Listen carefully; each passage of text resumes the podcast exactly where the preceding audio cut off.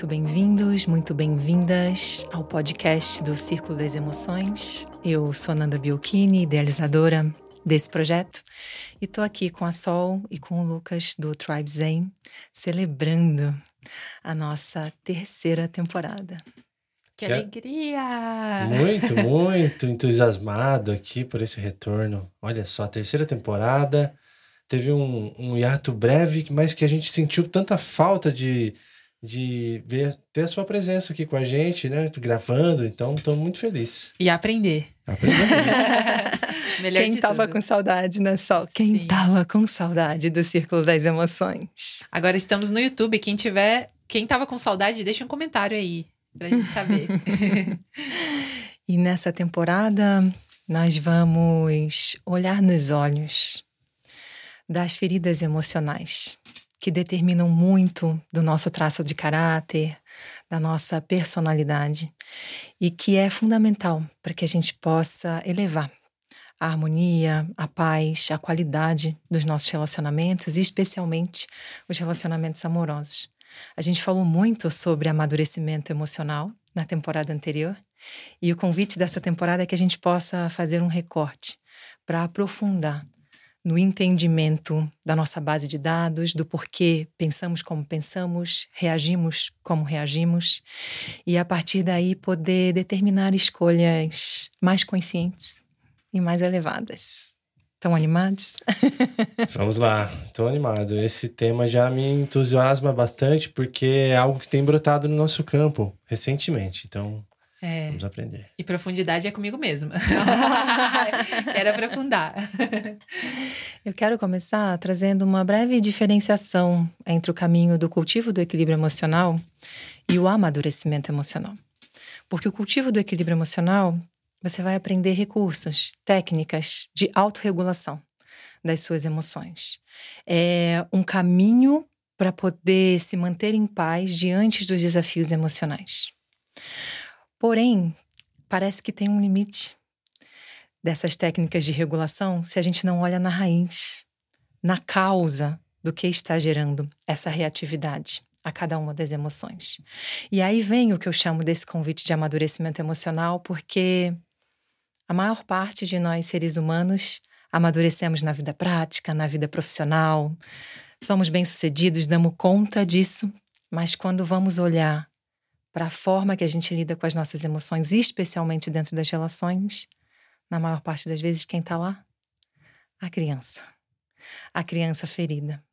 Há um corpo emocional infantil que ainda está num olhar autocentrado, da falta, da lamúria. Então, tem um gap de estarmos vivendo a vida adulta, mas nos relacionando a partir da perspectiva da criança. E essa perspectiva, ela precisa ser validada, ela precisa ter um espaço para ser vista, para ser desaguada. Esse é o caminho da liberação.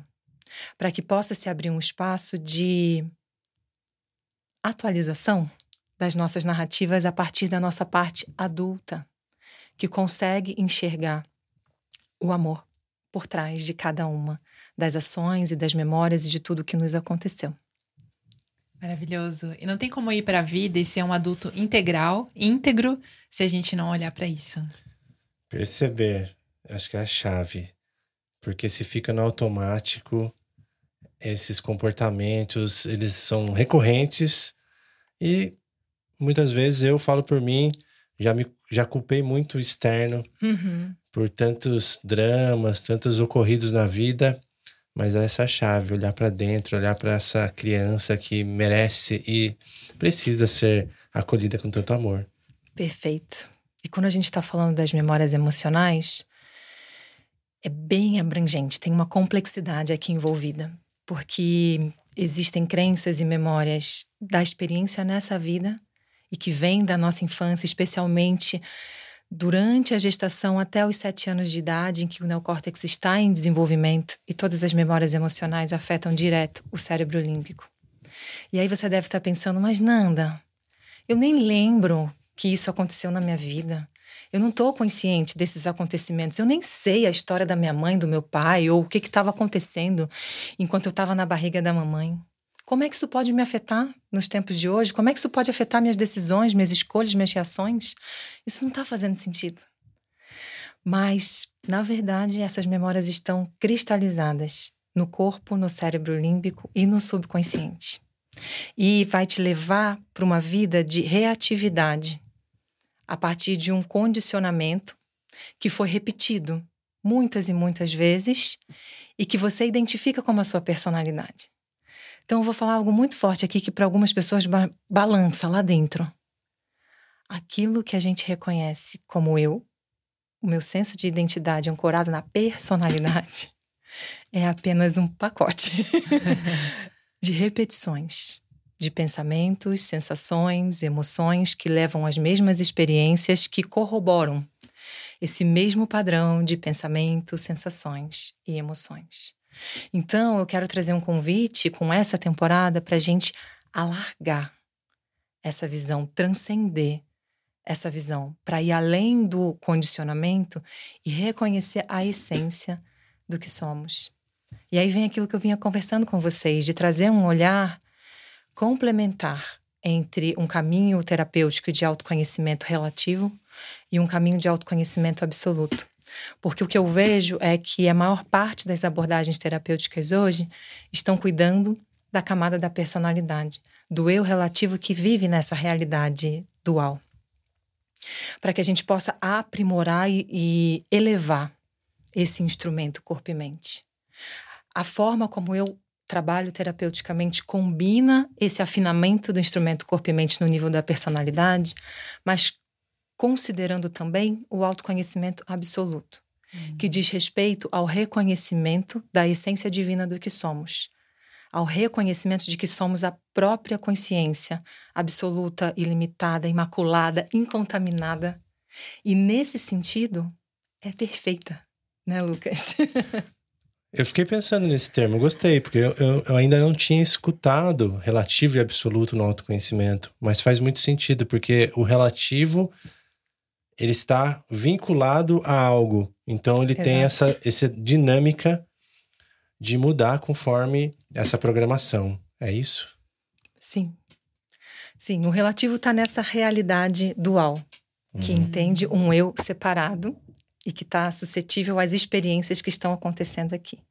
Perfeito. E há um aprimoramento, uma elevação do sistema de crenças, o amadurecimento do corpo emocional, para que a gente possa caminhar nessa vida mais centrado, em paz. E vai te dar muitos recursos para você regular as suas emoções. Hum. No entanto, o que vai te trazer as causas e condições de liberação final do sofrimento e não técnicas de regulação é o autoconhecimento absoluto, que diz respeito à conexão espiritual, de reconhecimento de que eu sou a, própria, a própria e pura consciência. Hum. Uau. E como consciência absoluta, eu sou a própria perfeição. Então vejam que lindo, há o caminho de lapidação do instrumento corpo e mente para que esse reconhecimento possa acontecer. E um vai apoiando o outro, né? Então, esse é o convite dessa jornada do Círculo das Emoções. Esse é o convite que eu trago no meu trabalho terapêutico. E aqui a gente vai abrir o espaço para falar das cinco feridas emocionais nessa temporada, que é a rejeição, o abandono, a humilhação, a manipulação e a traição. Hum. Todos nós temos uma composição se a gente for pensar em percentuais, vamos distribuir 100% uhum. nessas, nessas cinco feridas emocionais e vai ter uma composição, uma distribuição de percentual que define o nosso traço de caráter, a nossa personalidade.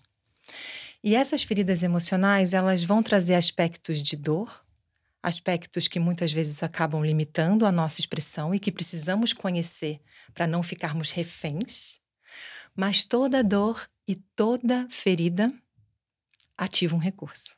Hum. Toda dor e toda ferida ativa, eu gosto de chamar de um superpoder. então aqui também há um convite do reconhecimento de qual é o superpoder que está na tua personalidade e que brota dessa dor, porque foi a melhor estratégia que você pôde desenvolver para sobreviver e dar conta de chegar até aqui. Uhum. Que lindo. Eu lembro de uma experiência que eu tive uma vez que eu me veio isso, né, de sentir muitas coisas e às vezes me, me julgar, tipo, por que, que eu sinto tanto? E aí veio uma resposta assim, que isso pode ser seu maior poder, igual você falou. Isso. Nossa, como que eu posso utilizar isso a meu favor? Nas isso. minhas relações, na minha vida. E as suas conexões neurais já entenderam isso e já geraram o seu maior poder e o seu superpoder, que já está ativo agora. Mas vejam, nós vivemos num paradigma de tanta escassez e de tanta falta que a tendência é só olhar para a dor. Uhum. E eu quero remover essa dor daqui porque é desconfortável, eu não dou conta. Então, já trago o convite. Vamos olhar mais para o superpoder que nasce dessa dor? E eu falava para vocês também que o autoconhecimento relativo ele tem um perigo de nos colocar numa eterna busca por melhoramento, numa eterna crença de que precisa curar mais um pouquinho, limpar mais um pouquinho, purificar mais um pouquinho, porque somos imperfeitos e errantes. E isso é uma crença, porque quando você vai olhar para ti mesmo como um fractal de Deus, na essência pristina, pura, você é perfeito. Uhum. E aqui não há mais uma busca por melhoramento. Então preste atenção, que chega, eu falei para o Lucas hoje isso no almoço. Chega um momento que a própria busca se torna uma distração uhum. das causas e condições para ver o reconhecimento da essência divina que você é. Ou seja, para alcançar uma qualidade de mente realizada, uma qualidade de mente iluminada. Satisfeita. Satisfeita, plena, radiante, que transborda essa radiância. E todos os mestres que eu estudei falam que sim, é possível a gente alcançar a mente iluminada sem passar pela purificação. Mas na maior parte das vezes existe a purificação e a iluminação. Uhum. Né? A uhum. purificação como um caminho para que essa realização da mente plena, pura, incontaminada aconteça. Então, nessa temporada do Círculo das Emoções, a gente vai te ajudar dar as mãos aqui para preparar esse instrumento corpo e mente no nível da personalidade, para que você possa mais para frente aprofundar e alcançar esse reconhecimento. Vai ser muito bom ter clareza dessas propriedades que você está trazendo, dessa divisão, assim, porque a gente estudou outras coisas sobre emoções que tinham categorias diferentes, né? Um estudo um pouco de uma outra linha, mas que também está fazendo muito sentido pelo que você está trazendo, de olhar qual é o convite de tudo isso, qual é o convite de cada uma delas, qual é o superpoder por trás de cada uma delas. Isso é uma chave muito poderosa de ter esse entendimento, de mudar um pouco a perspectiva, de acolher, aceitar e, ver qual que é qual que é a, esse convite que a gente pode utilizar isso, essa informação que está chegando para a gente, uhum, né? Porque é uma uhum, informação, uhum. certo? Uhum. Eu gostei que você trouxe sobre essa busca que a gente tem no, quando entra no caminho do autoconhecimento, porque eu vi que pode ser também uma polaridade quando a gente ainda não despertou, por exemplo, e você fica naquela busca por sucesso na vida, por ser rico, por ser aceito, por ser visto.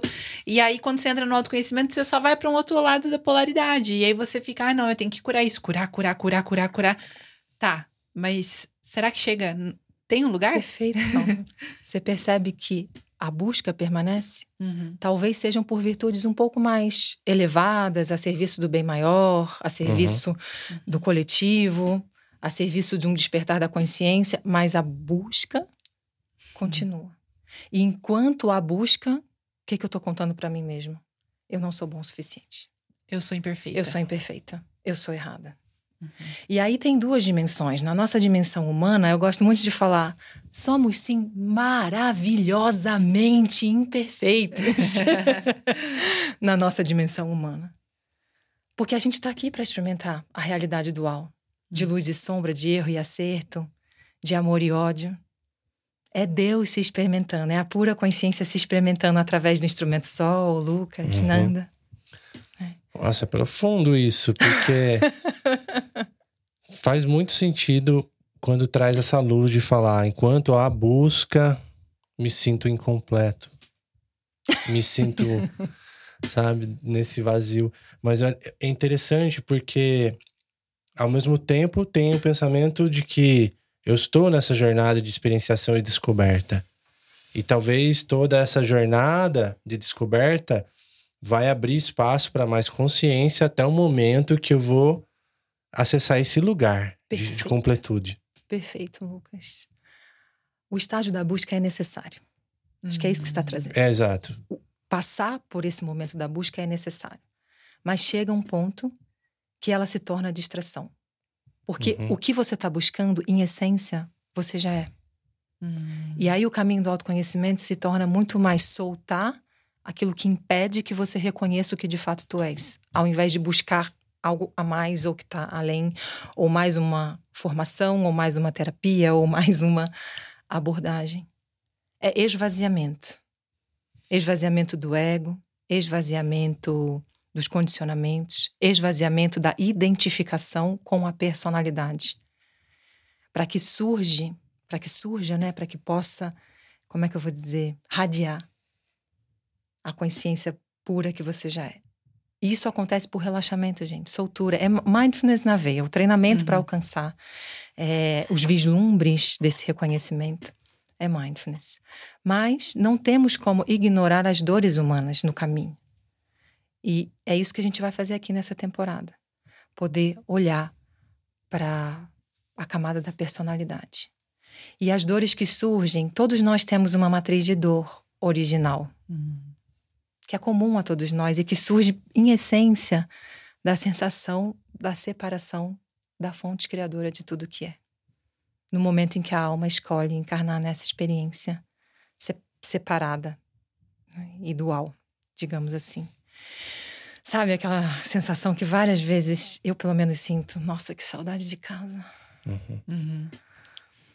E que em algumas experiências, né, em, em retiros e vivências, a gente pode tocar o reconhecimento de ah, tô inteiro de novo. É. Essa é a matriz de dor original dessa dor de separação da fonte e que nos faz carregar um vazio existencial. Um buraco aqui no peito, que para alguns é mais forte, para outros tá mais suave, mais sutil. E quando isso se soma às dores da experiência humana que vão formando o nosso traço de caráter, é, intensifica ou não esse vazio existencial. Porque é complexo. Eu sinto que é complexo porque tem tantas variáveis e tantas coisas acontecendo ao mesmo tempo, a vida acontecendo, as relações acontecendo, eventos que a gente vai se deparando, que você fala, uau, de onde veio isso? É. De onde veio esse caos total aí, esse vazio? Essa complexidade. E há muito medo de ficar nesse vazio. No fundo, no fundo, a busca está anestesiando a sensação desse vazio. E por que a gente teme esse vazio? É como se fosse a morte, né, Som? Hum. Uhum. Mesmo quando falamos vamos cessar a busca, parece que o ego morre, dá um. Hum. Peraí, mas então quem sou eu? O que eu vou fazer agora? O que, que eu vou fazer agora? E é importante a gente dizer que não, não há nada contra o ego. O ego é um instrumento muito importante quando ele está colocado a serviço da realização superior. E não no comando e no domínio a partir de crenças e memórias e cristalizações emocionais. Por isso que a camada de purificação é tão importante. É como se fosse uma lapidação hum. desse ego para ele ficar bem cristalino e poder refletir a pura luz da consciência. Nossa, esse é ficou bonito, né? espelho, né? né? é o espelho. A história do espelho. Quando o espelho está embaçado, a luz vem e ela se apaga, ela, ela fica difusa, né? Ela não tem força para refletir o que é. Hum. Ou também, quando ele está todo quebradiço, ela pode espalhar por todos os lados, sem ter um foco, uma intenção, Isso. um propósito. A água também, né? Também. Então a gente está lapidando para ficar bem cristalino, bem limpinho esse espelho para poder refletir a pura luz do grande espírito. Uhum. Para podermos sermos canais da pura expressão do grande espírito, né? E esse é o grande propósito da vida: criar, expressar, se experimentar. Então veja que quando esse espelho está embaçado, Lucas, quando está turvo, quando a chama eterna do por amor, a chama trina do nosso coração, está bem apagadinha, fica tudo cinza, perde-se o entusiasmo da vida, perde-se o brilho. Exato. Vem uma camada de melancolia, de depressão, de, de desistência da vida. Uhum. E, do meu ponto de vista, eu já falei isso em outros episódios aqui, a depressão, no fundo, no fundo, é uma profunda desconexão com o espírito. Hum. Sim. Também acredito nisso. Né? Então, precisamos dar espaço para olhar para essas camadas no lugar da simplicidade. Vocês sabem que eu gosto de, jogar lá para cima e depois a gente vai aterrissando aqui com o pezinho uhum. na terra, né? Todos, todos as temporadas foram assim. Sim. Isso é ótimo, praticar. É. Então, eu queria já trazer nesse primeiro episódio um olhar sobre a teoria do apego a forma como a gente aprende a se relacionar, a criar vínculos desde a infância com os nossos cuidadores e que determinam muito da forma como a gente se relaciona na vida adulta e especialmente nos relacionamentos de casal. Então veja, a gente abriu, foi para um espectro bem complexo, né, de olhar uma, um conjunto de memórias emocionais, crenças, narrativas que não são só dessa vida, mas que também trazem tendências kármicas, trazem memórias ancestrais, para entrar num recorte agora das experiências que foram vividas durante a infância e que deixaram as cristalizações e memórias emocionais que formam nossa personalidade. Uhum.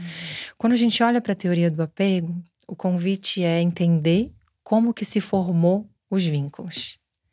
E o vínculo, ele é aquela sensação de ser vista, cuidada e amada pelo que você é, com uma determinada consistência, constância, com afeto, com carinho. Então, muitas vezes, é, por ocasiões na vida que estavam acontecendo ali naquela cena familiar, não foi possível para a mãe, para o pai ou para o cuidador daquela criança ter uma disponibilidade, uma constância uhum. nesse afeto e nessa presença. E isso abala as bases da qualidade de apego que essa criança desenvolveu na vida. Então, se ela tem uma base de apego seguro, isso significa que ela flui bem tanto na segurança quanto na liberdade. Uhum. Que ela flui bem tanto na intimidade quanto na independência. Tem paz para navegar nesses dois aspectos. Porque os pais foram uma plataforma segura para que essa criança pudesse explorar o mundo, descobrir o mundo. E a chave disso é precisão, rapidez e consistência.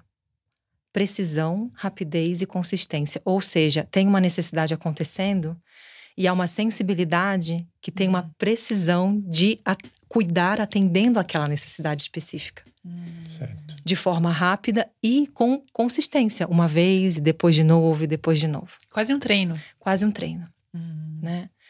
Sem querer colocar um peso sobre papais e mamães aqui, né, de exigência, de autocobrança, porque é quase impossível é, chegar num lugar de perfeição nesse sentido em que não gere nenhuma memória em seus filhos.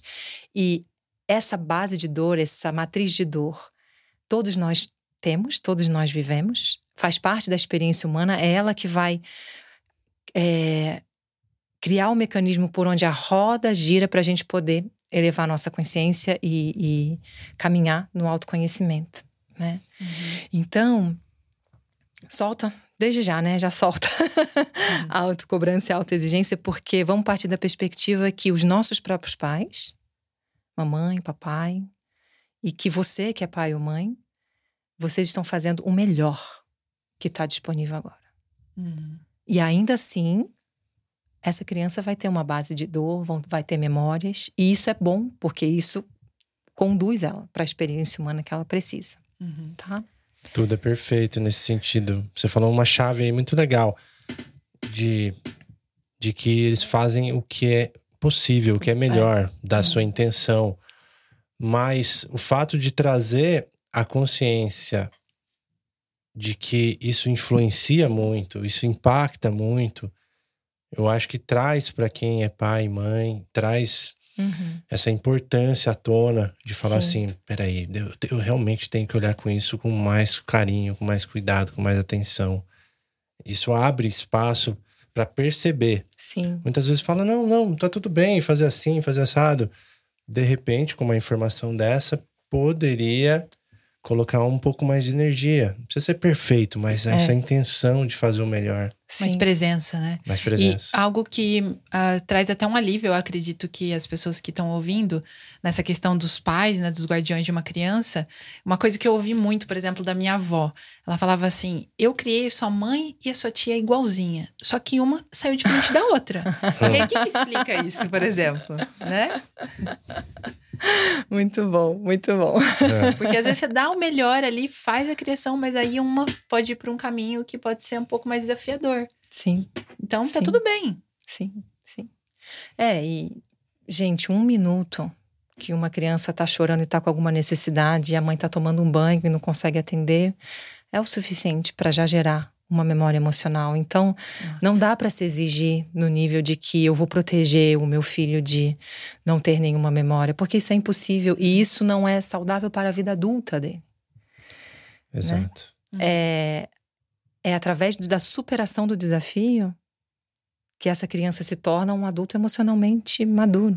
Uhum. É aquela história do, da criança no parquinho, que é, às vezes o, os pais não querem que ele corra e possa isso. se machucar do, na brincadeira. Então limita isso aí. Isso. É a mesma coisa, né? A Depois se machuca na vida. Super proteção. Depois se não dá conta é. das frustrações, uhum. né? Da vida adulta.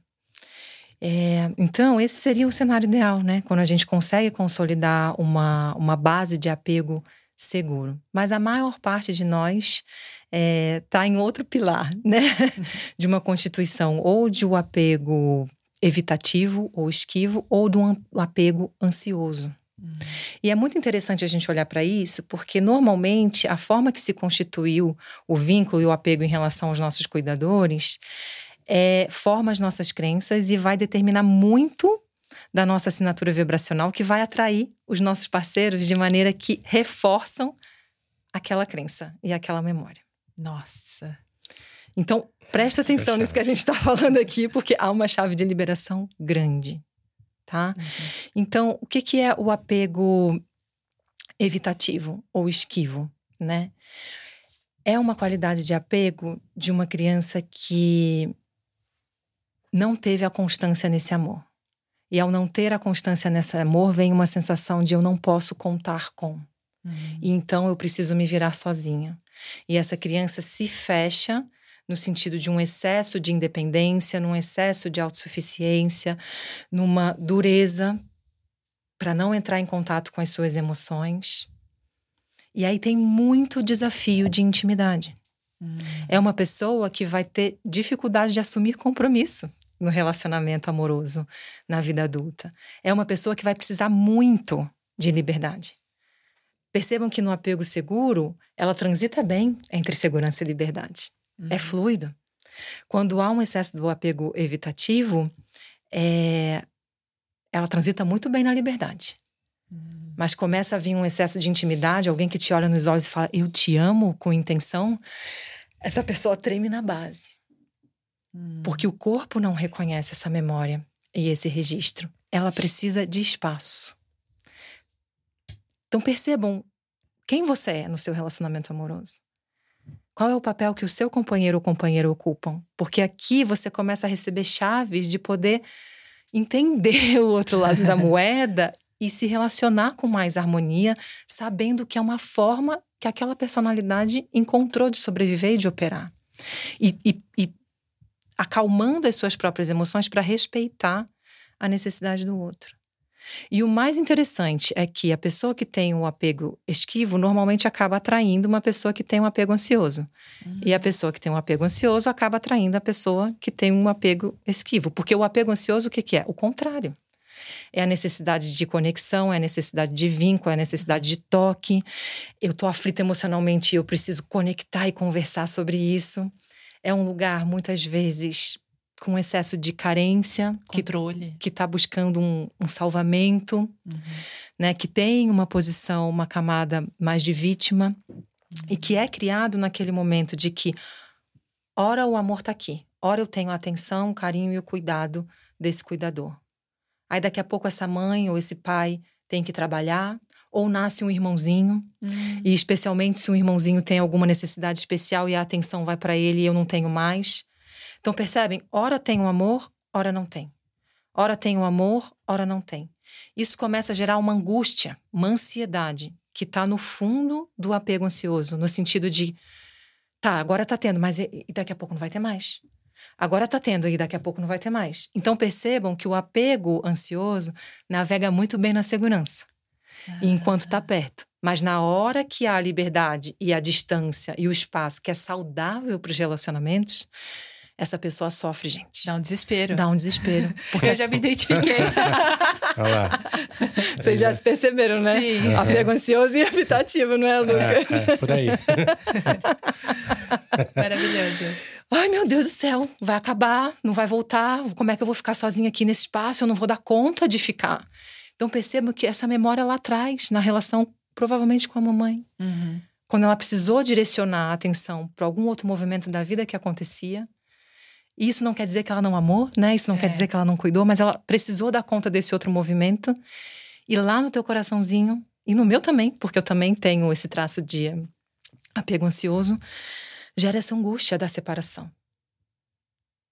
Uhum. É, é desafiador a camada da liberdade e da independência. É desafiador ficar sozinho. Essa pessoa precisa aprender, se desenvolver no sentido de ter lastro emocional e ficar de pé sobre as suas próprias pernas. E aí eu tô falando tudo isso no episódio de hoje, porque nos próximos episódios a gente vai entrar em cada uma das dores. E eu vou associar como cada uma das dores se relaciona com o apego evitativo e o apego ansioso. Então, para vocês já saberem a base, a gente não precisar ficar explicando isso em cada episódio, né? Um belo contexto. Profundo e muito importante. Trouxe muita clareza. Eu amei isso. E, e é legal que você trouxe também sobre essa. Esse, é como a gente magnetiza o companheiro. A gente ouviu um termo match traumático. É. que a gente faz total É. sentido, né? É, match traumático ou o que eu costumo chamar de você tá atraindo um companheiro pela sua memória de dor. para exato. validar suas crenças e as cristalizações emocionais que dizem eu não sou merecedora de receber amor, eu não sou digna de receber amor. Uma pessoa que recebeu a base de apego seguro, ela se sente digna de receber amor, ela se sente plenamente merecedora, ela reconhece plenamente o seu valor. Isso é muito, muito saudável, gente. E que tudo que a gente está trazendo aqui, como o Lucas falou, possa ser uma inspiração. Não cobrança, mas uma inspiração para os papais e as mamães trazerem essa consciência para a sua proposta educacional, né? Para os seus filhos. Olha o quão importante é trazer um apego seguro para que essa pessoa voe na vida, Sim. sabe? Caminhe em direção à vida e se realize. Porque tanto a pessoa com apego evitativo quanto o apego ansioso não se sentem dignas de receber o amor. Uhum. Não se sentem merecedoras, são inseguras, duvidam do seu valor. O que muda é o quê? A estratégia para dar conta disso. Uma agarra e quer o contato, né? E quer estar pertinho e quer o preenchimento através do outro. E a outra se fecha e fala: Eu vou dar conta desse negócio aqui. Uhum. E quando essas duas pessoas se atraem num relacionamento afetivo na vida adulta, se não há essa consciência do que a gente está falando aqui, olha o caos que está instalado. Total. Sim. Olha o campo recheado para o conflito De gatilhos. e de gatilhos emocionais e para o conflito acontecer. Uhum. E normalmente num conflito, numa briga, o evitativo vai precisar de espaço e se retirar para se acalmar, e o ansioso vai querer conexão, vai querer estar perto. E aí, como é que atende as duas necessidades ao mesmo tempo? Então, com a consciência que a gente tem aqui, com tudo isso que estamos compartilhando, cria-se um campo de poder respeitar a necessidade e o movimento do outro para você depois poder receber aquilo que atende a sua própria necessidade também, né? Que lindo. Isso é muito, muito importante. Uma pergunta: é possível a gente alquimizar isso e transformar? Por exemplo, se, se eu tive. Tenho essa qualidade do apego. ah, Ansioso. o ansioso. Ansioso. eu consigo transitar para um outro? Eu consigo. Trabalho terapêutico, né, Sol? É hum. É possível, é, com bastante trabalho terapêutico, autoconhecimento e mimetizando, ou seja, se propondo a viver essa realidade. Hum. Sabe? Decidindo, intencionalizando um modelo mental, um, um, um corpo emocional que transcende essa memória. É tomar o seu poder humano para decidir e direcionar um novo caminho. Uhum. Então, primeiro toma consciência, purifica e abre um espaço para essa decisão acontecer. E aí eu tô te falando isso de experiência própria, né? Porque eu passei uns bons anos é, al alquimizando, transmutando esse padrão. Eu não vou dizer que ele sumiu. É, vira e mexe quando há esse afastamento e esse espaço, vem aquele apego ansioso, mas eu já conheço ah. o que está acontecendo. E aí vem a importância do autoconhecimento relativo. Eu aprendi recursos para acalmar essa dor, para acalmar essa ansiedade. Uhum. E essa é parte do trabalho que eu trago né, no meu acompanhamento terapêutico, é, apoiando as pessoas nesse caminho de amadurecimento do corpo emocional e de transmutação, transformação dessas características, ao mesmo tempo ativação do seu superpoder que vem dessa memória de dor. Então já vou deixar um convitinho aqui. Se você sente que está no momento de aprofundar num caminho de autoconhecimento terapêutico e se você sente que eu posso te ajudar, entre em contato comigo. A gente pode marcar uma sessão gratuita, uma primeira sessão gratuita para a gente se conhecer e eu te apresentar o trabalho. E é o que eu costumo dizer, diante dessa perspectiva que a gente está trazendo aqui, terapia é para todo mundo, né, gente? Total. Essencial. Esse podcast é uma terapia. Não é? E dá para aprofundar. Pois é. Aprofundem-se. muito, muito bom. Acho que começamos bem, né? Começamos bem, do Sim, jeito que eu gosto. Eu já tô animada para saber as feridas. Nos aguarde no próximo episódio. Até o próximo. Gratidão, gente. Gratidão. Até o próximo. Até mais. Tchau, tchau.